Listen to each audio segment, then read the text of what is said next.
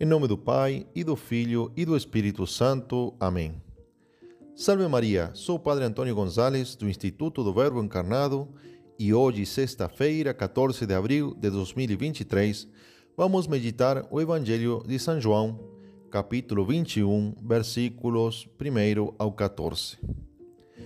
O Evangelho de hoje é um dos que compõem a chamada metáfora da igreja como barca de Pedro, que também podemos chamar de alegoria, porque é um conjunto de metáforas.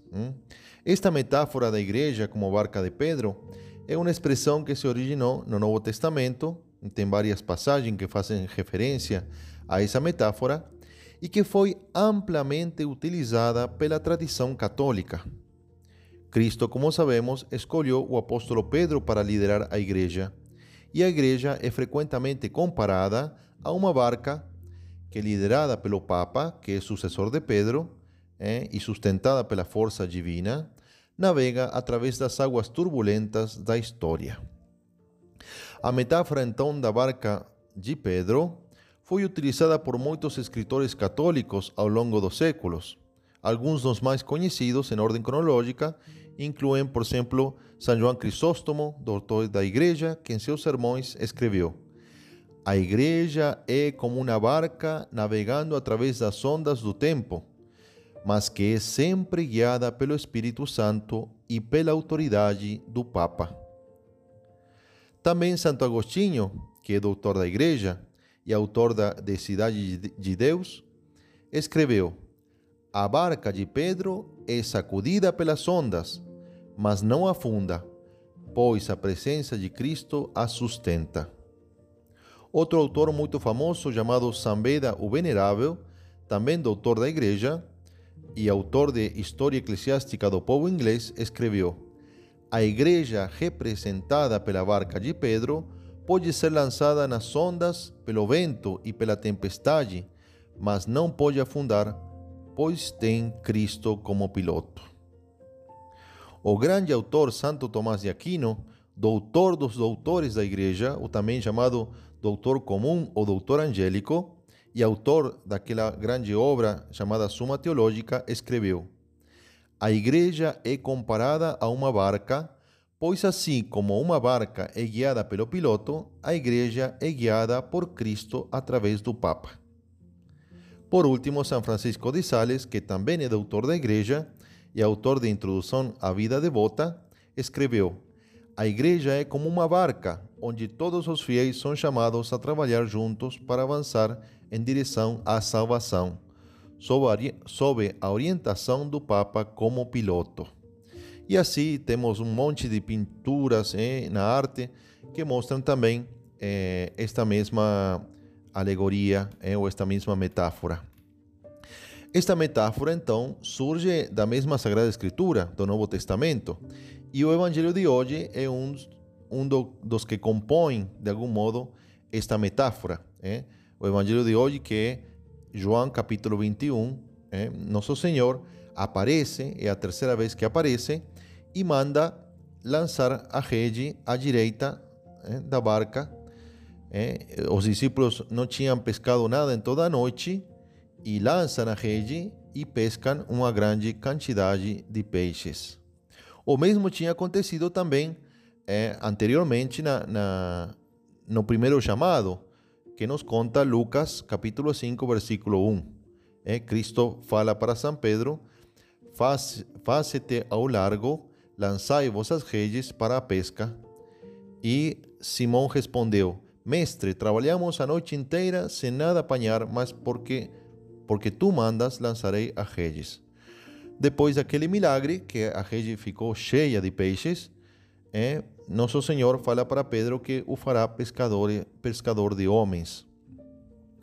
Outros textos do Evangelho que completam esta, esta alegoria é, são Mateus 8, 23 ao 27, onde Jesus calma, acalma a tempestade.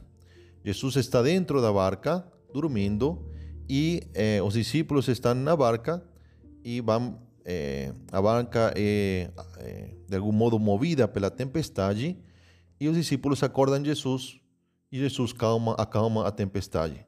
Outro é, trecho do Evangelho é Mateus 14, do 22 ao 33, onde Jesus calma, acalma a tempestade, mas Jesus está fora da barca, está no monte e caminha sobre as águas, entra na barca e acalma a tempestade.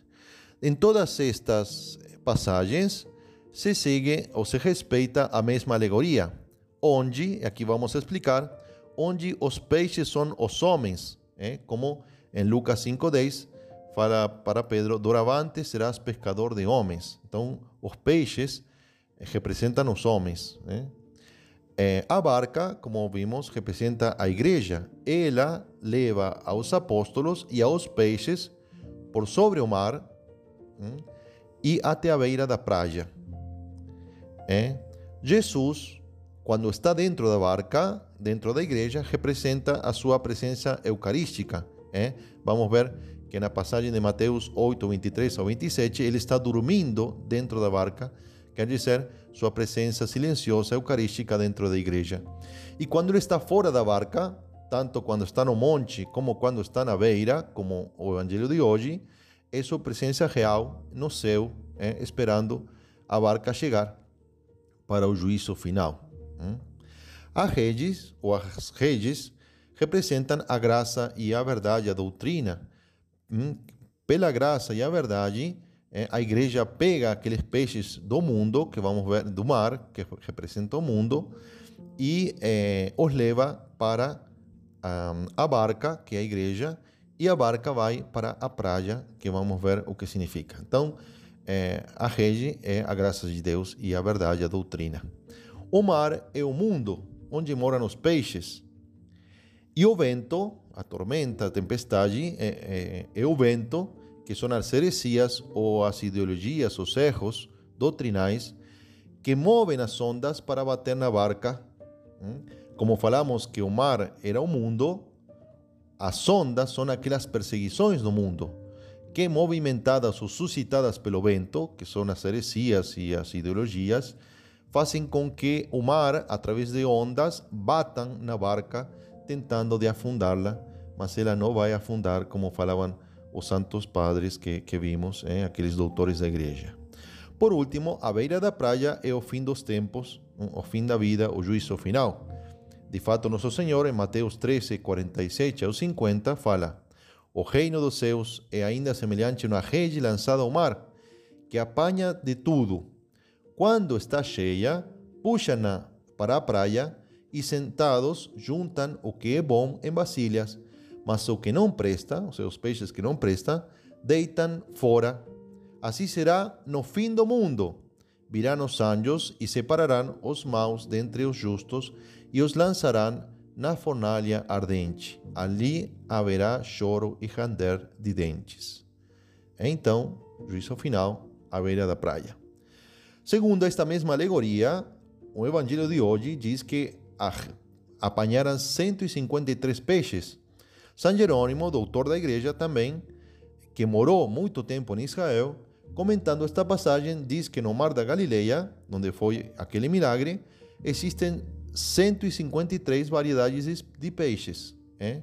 E que naquela pesca eh, estavam todas aquelas variedades simbolizando o fato de que algum dia todas as, as pessoas de todas as nações, de todas as raças, de todos os tipos, se reunirão na Igreja de Cristo.